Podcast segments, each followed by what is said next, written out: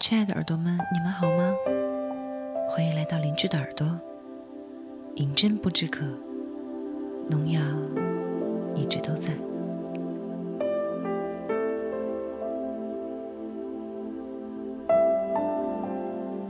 现在是北京时间二零一三年十一月九日二十三点五十五分，离光棍节二零一三年十一月十一号。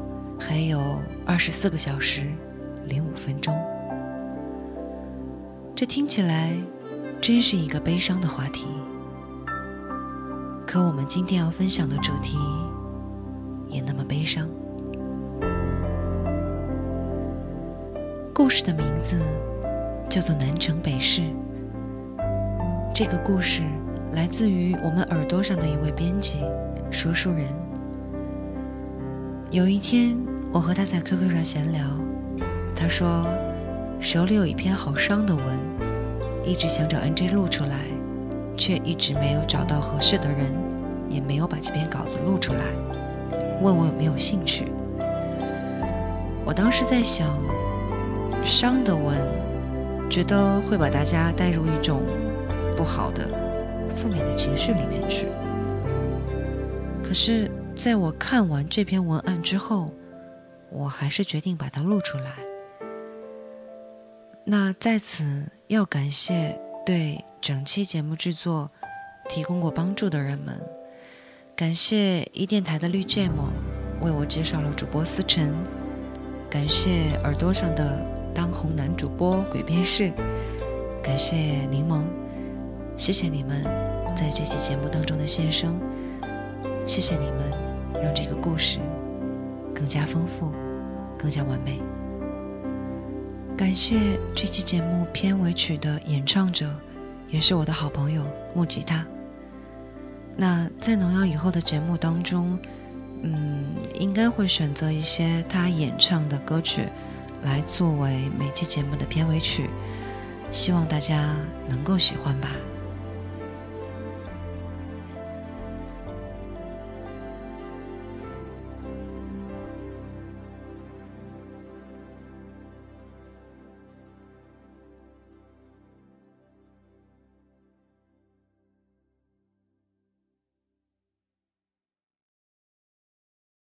我叫南希，二十七岁，短发。我的职业是为一家三流的时尚资讯杂志画插画。我不喜欢我的职业，但是我喜欢画插画。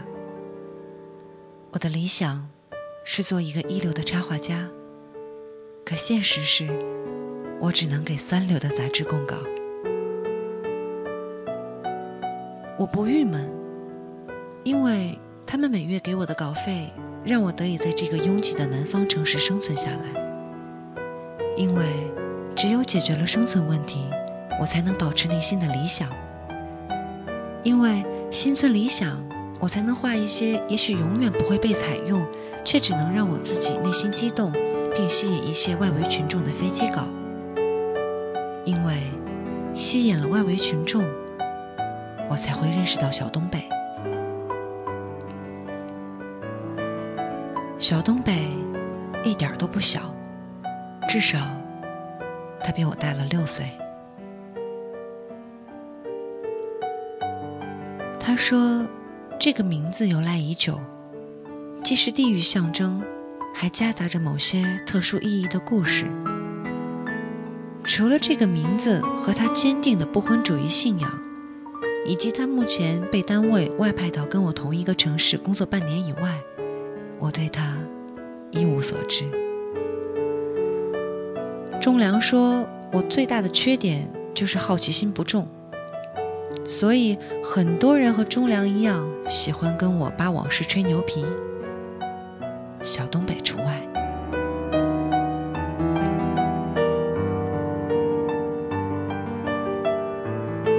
认识小东北的时候，他刚刚来到这个陌生的南方城市适应环境。他几乎每天都会流连我的博客，关注我的星座。他说我的插画里充满阴霾，缺少阳光。认识小东北的时候，我每天埋头于我廉价而不稳定的工作。我喜欢的作品，杂志社几乎从不采用。为了工作，我必须迎合他们的要求，做出一些我不耻的行货。我知道我没有资格当艺术家，我只能以技谋生。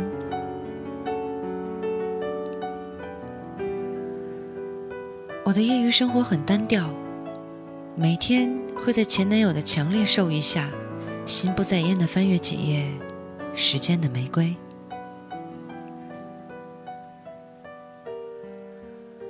我的前男友是个理财师，他喜欢跟我谈股票、谈基金、谈银行、谈利息、谈不可测原理。我不懂，但是我也会耐心倾听。我喜欢看他运筹帷幄、踌躇满志的样子，即便他老是把唾沫星子飞溅到我脸上，我也会忍耐到他的演讲结束，再抽空去擦把脸。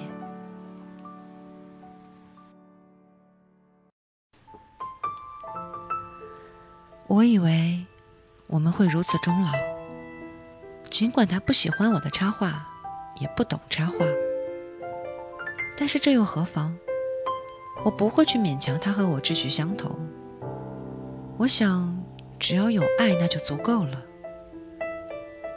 他几乎从来不看我的画儿，他总说等我有钱了，就不用你再做这些鬼画符的工作。我只是笑笑。不得不承认，当男人许诺他女人的未来如何如何时，他是可爱的。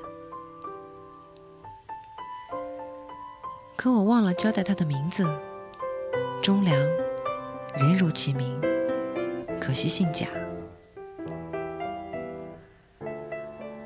我们分手的时候，我已经怀孕四十天。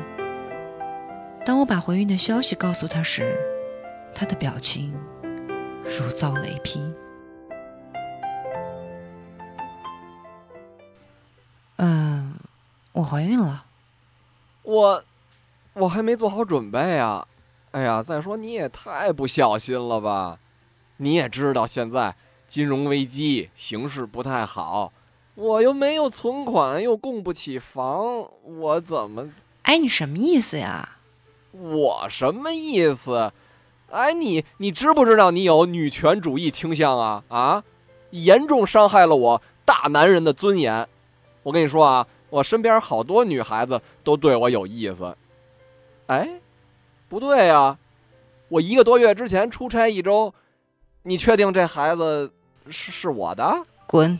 你还用我再解释一遍吗？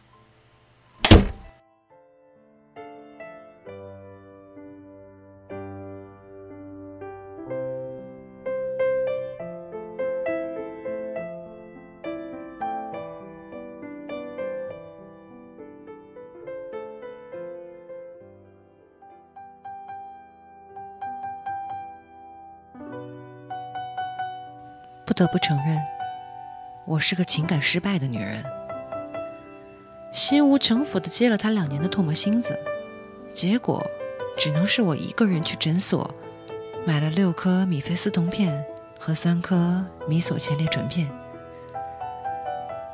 其实我很想要个孩子，可是我清楚我无法供养他，怀孕生产将使我被迫停止工作。没有那些画儿，三流杂志社一个子儿也不会给我。没有钱，我和我的孩子都会饿死。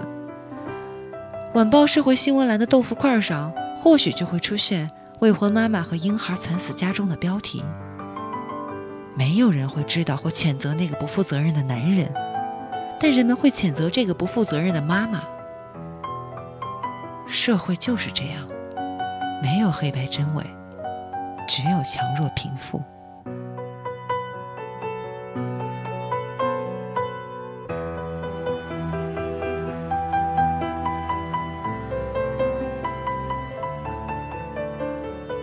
那天从诊所拿药出来，我顺便去宠物店买了一条小狗，黑白相间，没有品种，没有人知道它狗爸爸、狗妈妈是谁，但我知道。他性情忠良，雄性，而且价格便宜。小东西，跟我回家吧。我没有了男人，但是我有了你。我养不起孩子，但我养得起你。男人是坏东西，他们可以抛弃女人，勒杀自己的孩子。我们不需要男人，让我来做你的妈妈。你是我的小东西。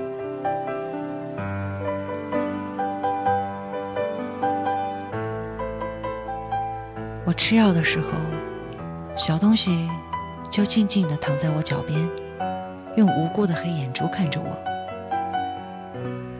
我微笑地给他的小碗里加满水，放上满满的狗粮，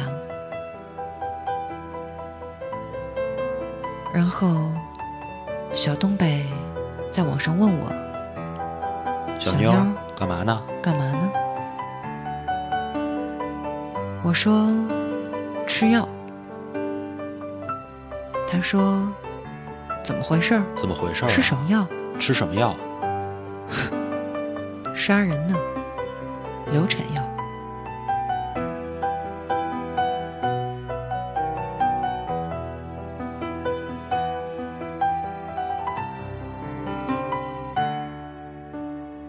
不得不承认，我有些后悔选择药流。疼痛是一把钝器。在我温暖的腹腔来回的搅割，我疼得坐立不安，下嘴唇被我咬得渗出了血。我选择撞墙和摔东西来缓解子宫剧烈抽搐带来的不安和疼痛。我踢翻了小东西的食盆，狗粮洒落一地。小东西害怕的蜷缩在电脑桌下，不敢出去。对不起。对不起，我的孩子，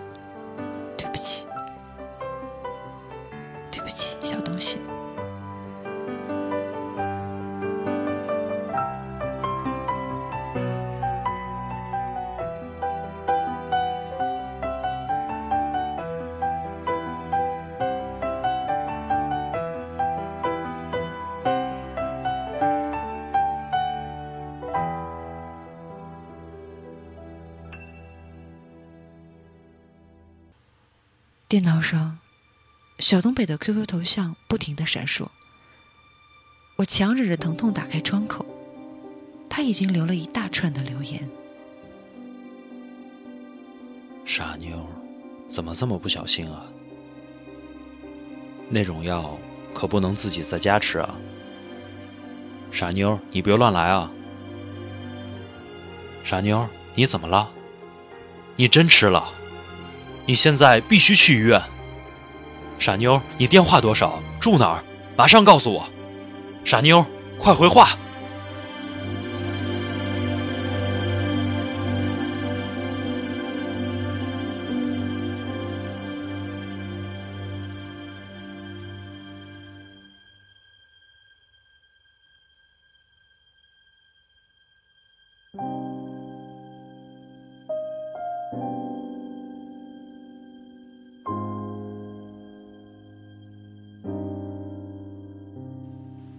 在这个拥挤的陌生城市，我唯一的目的只剩生存。没有亲情，没有友情，最后连那形同摆设的丁点儿爱情都消失不见。我只有一叠永远画不完的插画，它是我的面包，它是我的房租，它是我的依靠。我只有一只黑白相间的小狗，可是它呜呜的哼咽，缓解不了我的疼痛。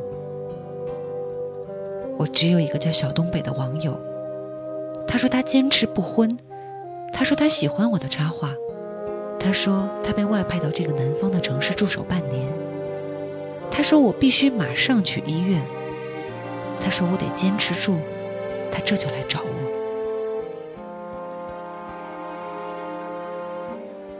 小东被赶到的时候，我头昏眼花，四肢无力。我猜想自己已经快不行了，血像潮水一样汹涌出来，我的半条裤腿染成了暗红色。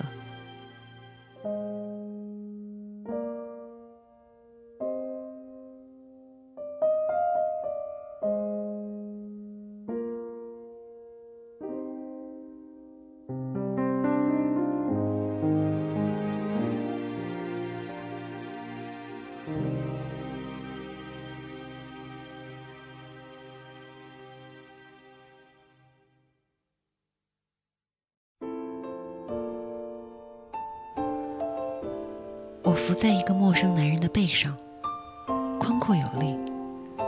我可以清晰地看到他后脑勺粗硬乌黑的短发，嗅到他干净衣领上的清香。我只知道他叫小东北，我的网友。我想把小东西托付给他，把我银行里的四位数存款设立一个小东西基金，当做我留给孩子的唯一资产。我想，钟良现在正在跟谁讲述不可测原理，不知道那个谁会不会和我一样，不忍使他难堪，而忍住拂去脸上那些唾沫星子。我想，那个头发呈地中海形状的杂志社主编一定在意着催我的稿。即便参加我的葬礼，他关心的第一个问题，一定是我这个月的插画是否完工。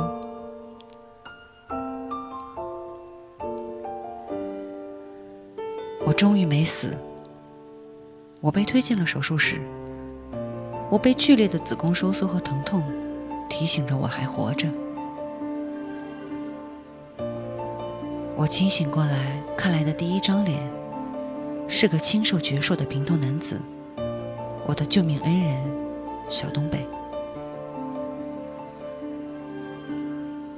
这是我第一次亲眼看到男人为我洗衣服。他像个小学生一样认真地搓洗着我衣服上的血迹。恋爱两年，钟良的所有衣服都是我一手包干，连我大姨妈来了也不例外。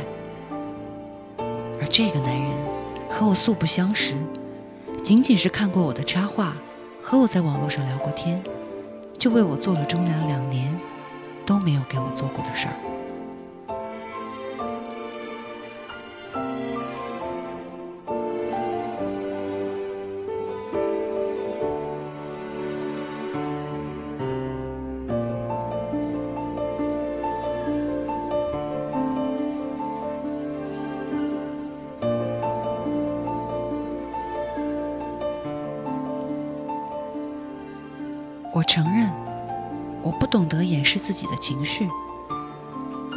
道该如何答谢这个活雷锋般的男人，我不知道自己究竟是该感触还是悲伤，我不知道哭泣还是满足还是发泄，我只能靠在床头，咬着身上的被子，尽力不让抽泣发出声响。小东西真是个好孩子。他一直蹭在我的床边，守望着我，不弃不离。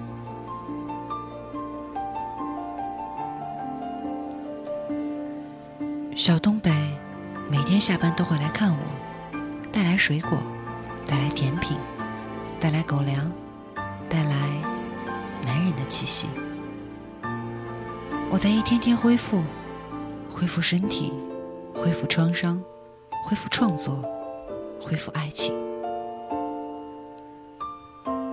就这样，持续了一个半月之后，在一个月黑风高的晚上，借着酒力，完成了我们的第一次。小东北，一个人的房间很冷。小东北，我一个人做菜吃不完。小东北。小东西很喜欢你，小东北，看到你玩二 D 台球的样子，我很有创作灵感。小东北，还有三个月，你就要离开这个城市了。小东北，让我们抓紧时间在一起吧。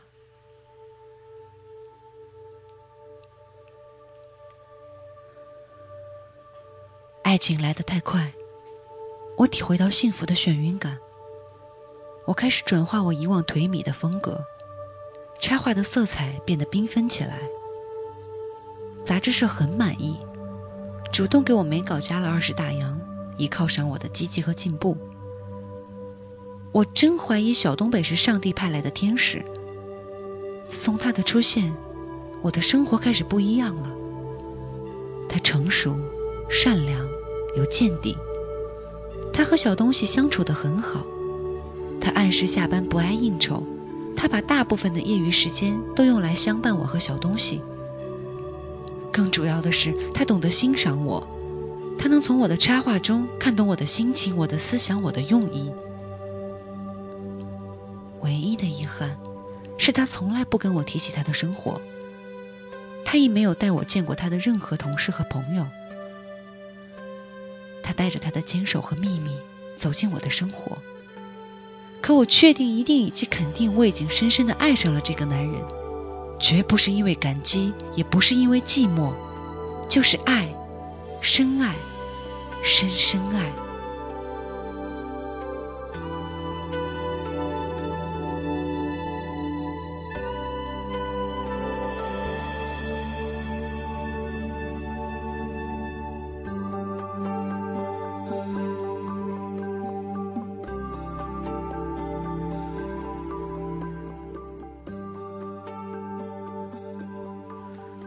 我始终不愿向他求证种种困惑。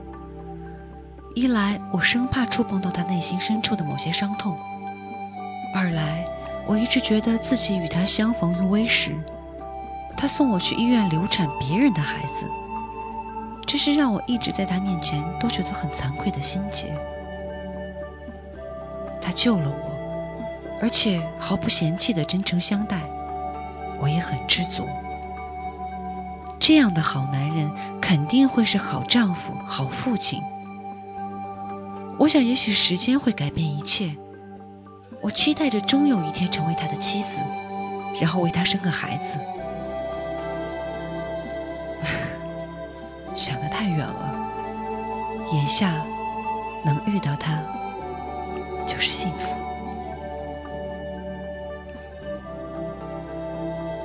三个月的时间。白驹过隙，再过几天，小东北就要离开这座生活半年的城市了。我期待着他对我说：“南希小妞，跟我一起去北方吧。”我肯定二话不说，卷起铺盖，牵着小东西就跟上他的脚步。即便没有婚姻，我也愿意就这样伴随他左右。我愿意等，等到有一天我们都将老去。或许他会跟我说。南希老妞，你也跟了我大半辈子了，不如嫁给我吧。是的，小东北，我会等着你这句话，一直等下去。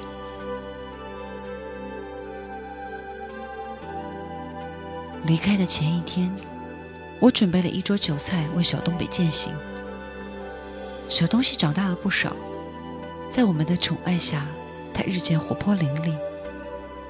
我在厨房忙碌的时候，他会一会儿窜到厨房看着我，一下窜到小东北的膝盖上蹭蹭下巴撒撒娇。我几乎觉得，我们真就是一家三口了。可其实，除了小东西，我们都没有食欲。小东北，更是埋头与我推杯换盏。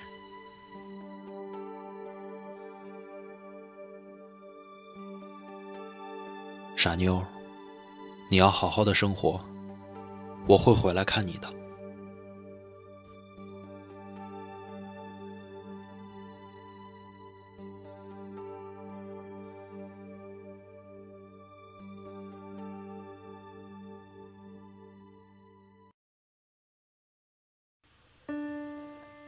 这就是临走前给我的承诺。看来我真是自作多情了。我准备已久的大箱子还是没有派上用场。那个箱子就是我上次在新世纪百货打折的时候买的，很大很大，大的可以装下我所有的衣服。小东北终究没有打算带我走，更没有打算留在这个城市。我们都是成年人，我懂。一开始早就说过了，你是个不婚主义者，是我自己心存侥幸。你是上帝派来的天使，完成了自己的使命就会离开。我懂，我都懂。来吧，喝吧，我等着你回来看我。为了你这句话。没有什么不能被改变，我一定会等着你。没有什么值得被改变，一转眼，眨眼一瞬间，谁来烧热我眼睛的黑色？谁能逃得出我的催眠？我会。让你跌入深不见底的黑色，只要看着我的双眼，谁来烧热我眼睛的黑色？谁能治得住我的干渴？我会。让你跌入深不见底的快乐，无法忘记我的双眼。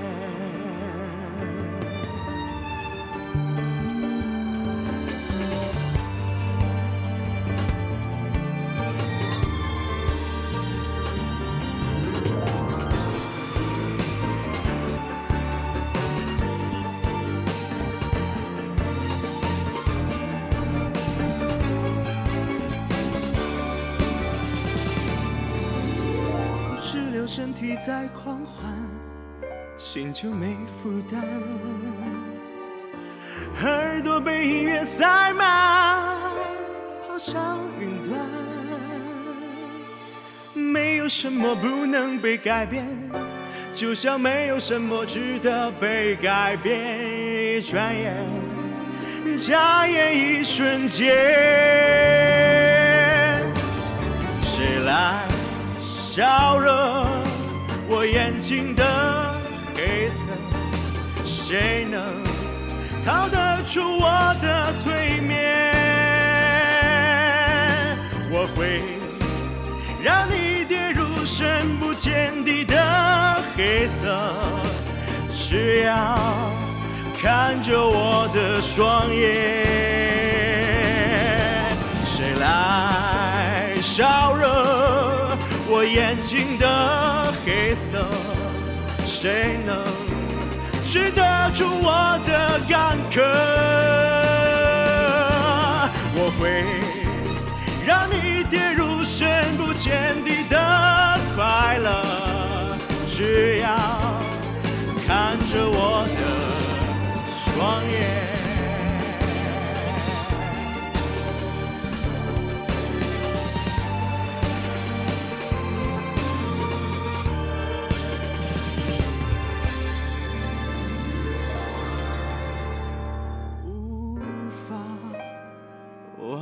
起我的双眼。